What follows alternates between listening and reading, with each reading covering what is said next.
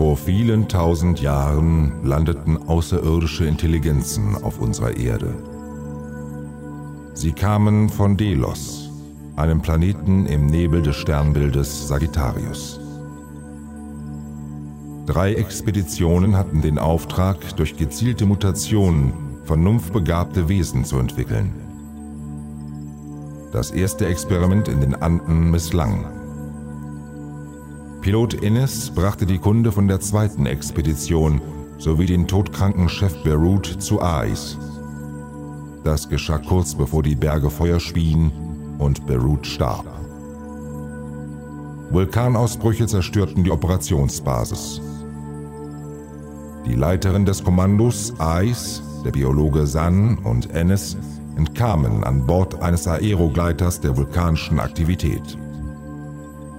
Jetzt steuern die drei einen Kontinent östlich der Anden an.